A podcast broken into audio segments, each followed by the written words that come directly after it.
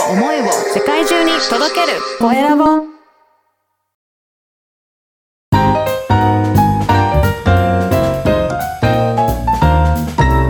ポッドキャストの配信で人生が変わる。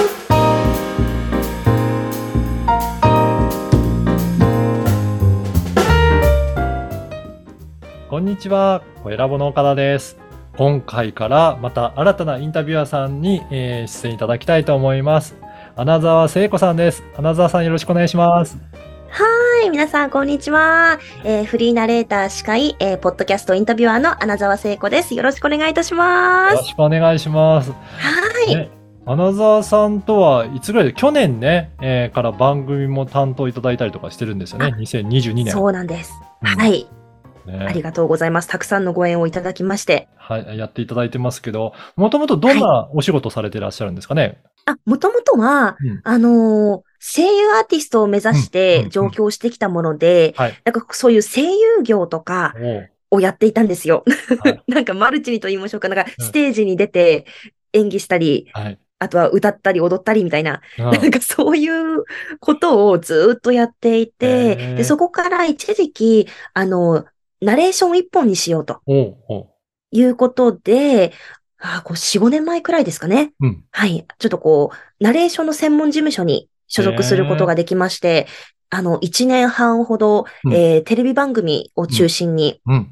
お仕事させていただいて、で、今、あの、フリーランスとしては、いちょっとこう、頑張ってみようという 時期そうなんですね。まあ、いろいろと、はい、こう、司会業とか、うんこう、まあ、えー岡田さんともご縁あって、あの、うんラジオのインタビュアーっていう風に、はい、させていただいていまして、でも本当に、こう、演技はしないという 自分自身の、なんか、感情とか言葉で、はいこう、発信するみたいなうん。感じで今は、はい、やっています。はい。実はね、あの、結構有名なテレビ番組とかの声とかのね、されてたりとかするんですよね。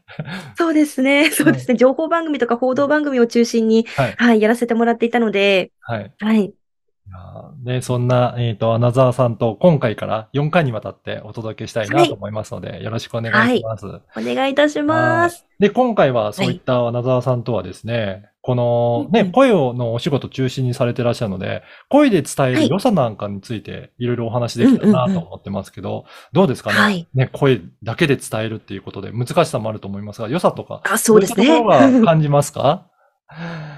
いやー、その、今はうん、やっぱこう、いろんなその媒体が、うん。こう、自分を発信する媒体っていうのは数多く増えてきましたが、うん。マルチタスクっていうのが当たり前になってきた。何かをやりながら何かをしてっていうのが当たり前になってきたので、うんその音声だけでっていうのが本当に、あのー、注目されてきたなっていうふうに、うんうん、思いますね。だから、ちょっと前はなんかこう YouTube の時代だなんて言われていたけど、今はもうやっぱラジオが来ているみたいな、ね、風に聞くので、うんうんうん。ありますよね。なんか他の SNS だと動画だったり写真だったりとか、あのうんうん文章だったりとか、いろいろありますけど、他のはい SNS は大体目で見て情報を得ますけどね。うんそうですよね。うんうん。でも、ポッドキャストとかこの音声メディアは音だけなので、そういった意味でもちょっと特別なメディアじゃないかなっていうふうに感じることがありますね。はい。だからそういった中でもね、声だけでね、いろいろね、情報をね、得られるっていうのは、なんか特別な感じしますよね。うん、しますね。なんか、私はまあ昔ちょっと演技もやっていたので、その朗読劇とかそっち系だともう映像を使わずに、つか、あの、今、あの、映像を使ってやるところもあるんですけど、うん。基本的にはもう読むだけっていう、うん。それで相手に想像させるという、あそうですね。うんうん。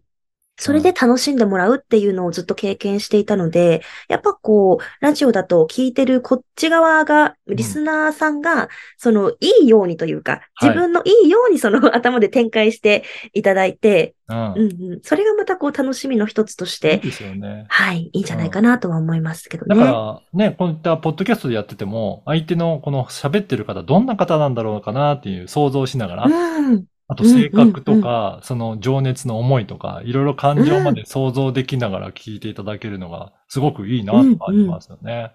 うん。いやー、確かに、あの、この、まあ、ポッドキャストのインタビュアーを、うん。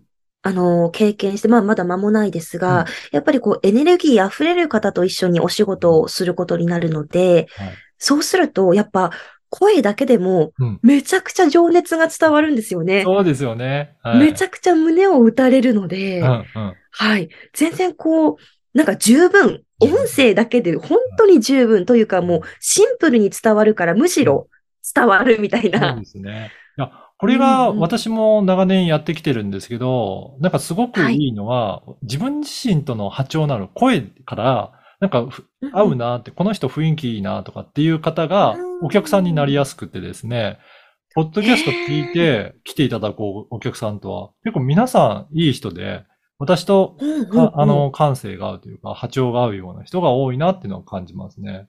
だから、逆に合わない人はそこの声を聞いた時点でもう来てないと思うので、だからそういった意味でもん、自分と合うお客さんが来てもらえるっていうのはメリットだと思いますね。うんうんうん。うん。すごい。でもそれはもう何十人何百人と 声を聞いてきたから、はい。わかる技術なのかもしれない。うんうん。そう。でもね、ピンと来た人と、あ、この人なんかいい感じかなと思った人とか、ところはね、えっ、と、問い合わせいたいただければいいんじゃないかなと思うので、ぜひね、うんうん、聞いてる方も、このポッドキャストを聞いて、あ、この人ちょっと良さそうな感じだなっていうふうに感じられたら、その方のところに問い合わせしてみるとか、ご連絡入れてみるとかっていうのがいいですしね。確かに確かに、うんスッとその時点で入ってくるっていうことは、ううんんうんうん。いやーぜひ。会って話した時もね、きっと、あと、あまりね、あの、声を聞いた時と、直接顔を見てお会いした時と、ギャップが少ないっていうふうに言われることもありますね。うんだから性格面で言うと、やっぱり想像してたような人柄だったっていう。はいはいはいうん。なんか滲み出てしまうんでしょうね。そうね嘘つけないというかね、あ声は。それはあると思いますね。うんうん。なんかわかりますもんね。あ、このう人作ってるんだろうなっていうんだったら、あ作ってる声がしますもんね。そうなんですよね。本当に、そこら辺が感じ取れるっていうのが不思議なところで。だからぜひね、うんうんうんうん。あの、今聞いてる方も、声を使ってなんか情報発信していただけると、すごくいいなと思いますので、ぜひねうんうん、挑戦してみていただければなと思います。はい。はい。はい。ありがとうございます。はい。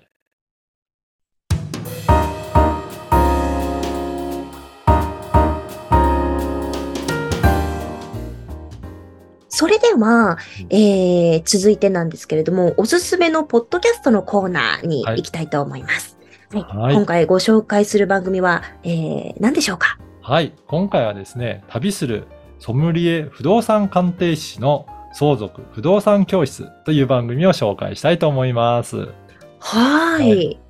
これね、あの、アートワークのジャケットのデザイン見ていただくと少しわかるかもしれないんですけど、旅のイメージと、あとソムリエというかワインのイメージと、うそして不動ん。産っていう、結構いろいろ盛りだくさんな。そうですね。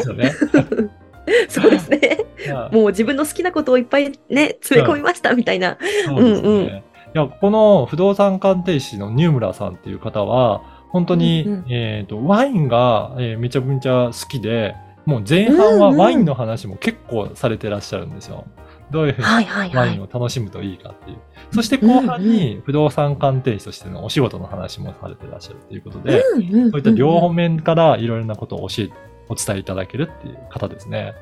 うんうんうん。ね。見ていてイメージどうでした？うん。そう、なんかあの、えっと、まず番組から想像した、あの、は こう、イメージと、うんあの、そこに、まあ、えっと、飛んでみて、はい。えっと、まあ、回がね、その、題名が、タイトルがあるので、で、それを見た時の、え、すごい、ワイン、ワイン、ワイン、ワイン、ワイン、ワインみたいな、もう、あはい。れ？みたいな、あ、そういうことか、みたいな。うんうで、ん。不動産の番組かなと、相続とか不動産の。番組かなと思ったら、結構、あれ、ワインのお話いっぱいあるなって。そうなんです。ソムリエってどういうことかなっていうね、うん。感じされると思うんですけど、そう。あの、うんうん日本ソムリエ協会の認定資格も持っていらっしゃって。すごいですよね。すごいですよね。で、うんうん不動産鑑定ってやっぱりそこの場所に行って鑑定するので、いろんな土地に行かれるよようなんですね。はいはいはい。土地ごとの、えー旅先でのワインも楽しんでいらっしゃって。そういったところも、えーやっていきますので、本当にワインのお話と不動産に関するお話をすごく勉強できるうんうんチ。ャンネルになっておりますので、両方楽しんでいきたいという方はね、ぜひ聞いていただけるといいと思いますね。うんうん。なんかちょっとこう、お堅い感じなのかなというか、難しいお話とか、まあ、すごくこう、お勉強になるようなというか、はいそういう感じなのかなって思ったら、全然、その入りやすいと言いましょうか。はい、楽しめますね。ね？うんうん。はい。また笑顔が素敵で、はい本当に。そうなんですよ。ぜひ声をも聞いていただくと、その声からあの人柄も伝わってくると思いますので、聞いていただきたいなと思います。ね？そうですよね。はい。はい。ありがとうございました。では今回はそんな、えー旅する、えーソムリエ不動産鑑定士の相続不動産教室をご紹介いたしました。えーポッドキャストに関することやビジネスに関することを記載しているメルマガも配信しています。えー説明文に記載の URL から登録してください。それでは岡田さん、えー第1回目な感じですが、私とは、はい ありがとうございまし。た。ねはい、ありがとうございました。また次回もよろしくお願いします。はい、お願いいたします。